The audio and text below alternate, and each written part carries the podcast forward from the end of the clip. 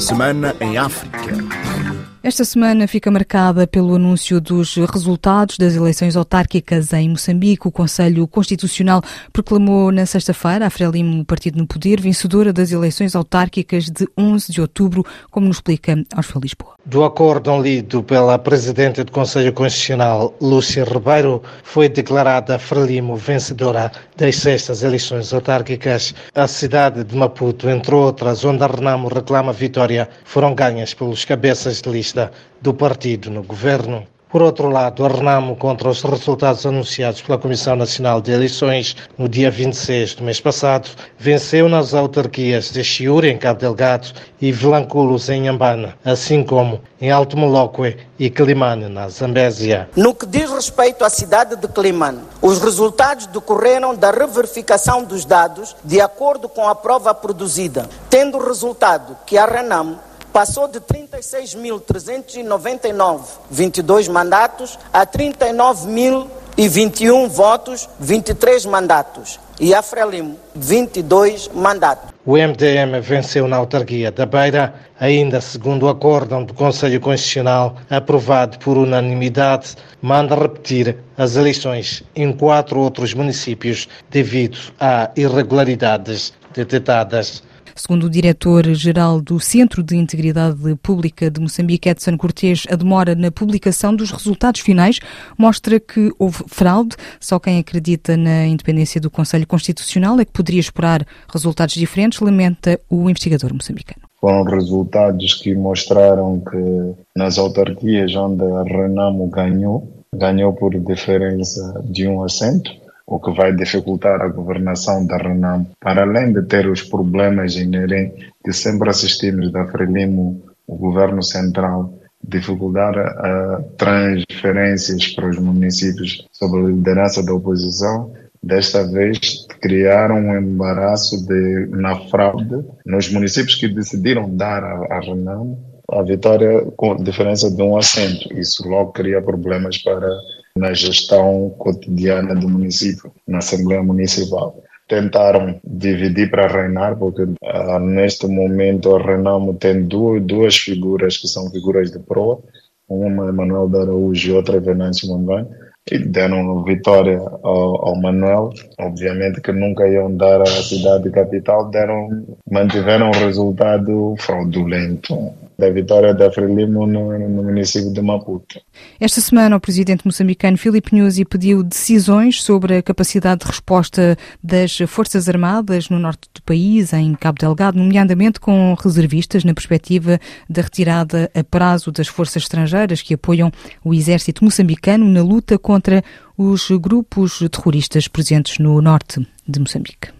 Deve sair deste Conselho Coordenador com decisões concretas sobre a capacidade de resposta das Forças Armadas em relação à situação do combate ao terrorismo em Cabo Delgado, no período após a retirada das forças amigas de Samim e do Ruanda. Gostaria de terminar esta intervenção reiterando o apelo a todos os moçambicanos, sem qualquer distinção de raça, credo ou cor partidária, no sentido de contribuir para a pacificação e projeção de Moçambique para a prosperidade. Por isso não devemos embarcar em atos ou atitudes que concorram para a sua destruição e queda sob o risco de todos sucumbirmos. São Tomé. 102.8 FM. Assinala-se este sábado o ano da alegada tentativa de golpe de Estado de 25 de novembro em São Tomé e Príncipe, em que quatro cidadãos foram mortos no quartel das Forças Armadas. O julgamento civil do caso tem um único arguído e iniciou há quase dois meses, mas há cerca de três dezenas de militares à espera de serem julgados por um tribunal militar que tomou posse esta semana. O bastonário da Ordem dos Advogados, São Tomense, Wilfredo Muniz, faz um balanço positivo do processo красивее. Conforme nós sabemos, são dois processos. Né? Até agora está-se a falar só de um processo, que é o processo do suposto assalto ao quartel, o tal golpe de Estado que se propala por aqui, ou inversão do ordem constitucional. Mas o outro processo, que é o processo do assassinato, dos possíveis mortes em relação ao quartel, até agora o que nós sabemos é que não teve grande êxito. Está-se ainda à porque o próprio processo é um processo que provavelmente pode ser de cariz militar, mas até agora não está muito muito claro como é que se pode avançar com esse processo. Mas quanto ao processo daqueles outros que já foram julgados e, e outra parte foi ao Tribunal Militar, já está quase tudo mais ou menos claro. Pode-se chegar sim a um veredito e vamos ver o que, é que o juiz ele próprio vai dizer com a sentença que dentro em breve poderá surgir. Praia 99.3 FM. Em Cabo Verde, a Ministra da Saúde, Filomena Gonçalves, confirmou esta semana a existência de sete casos de dengue no país e 58 casos suspeitos da doença. Neste momento, nós temos sete casos confirmados a nível nacional, temos 58 casos suspeitos. O caso da morte em Santa Cruz, não é? Neste momento, nós não temos a confirmação se a causa da morte é dengue ou não, ainda está-se a fazer os exames para se confirmar. Aproveitamos esta oportunidade para apelar a todos, sem exceção, que este desafio, esta luta é de todos nós, que é o comportamento de cada um de nós no sentido de combatermos os mosquitos, de adquirirmos todas as regras recomendadas pelas autoridades sanitárias e que só desta forma estaremos a proteger-nos uns aos outros. RFI em Angola, o Presidente da República solidarizou-se com os familiares das perto de 70 pessoas que perderam a vida atingidas por raios nas províncias do Uambo e Huila nos últimos dias, na sequência de fortes chuvas. O país tem sido assolado por enxurradas nas últimas semanas.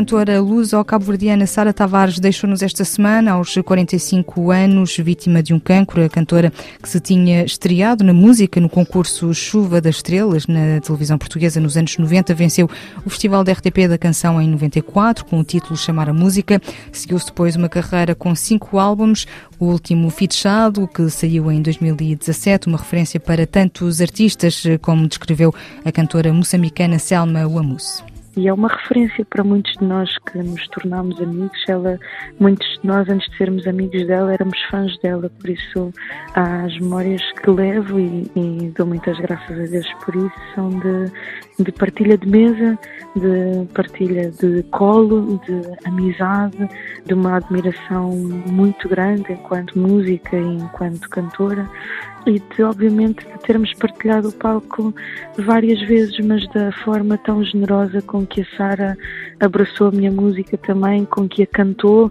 quase de uma forma em que as canções pareciam mais dela do que minhas, e, e isso eu guardarei para o resto da vida, o facto de ela ter, ter cantado o Mati, que era uma das músicas preferidas dela, comigo em casa, em salas de ensaios, em salas de espetáculo, mas acima de tudo, duas coisas, uma amizade verdadeira e uma admiração gigante pela artista muito completa que ela era. E com a voz de Sara Tavares fechamos este magazine Semana em África. Estamos de volta, já sabe, no próximo sábado.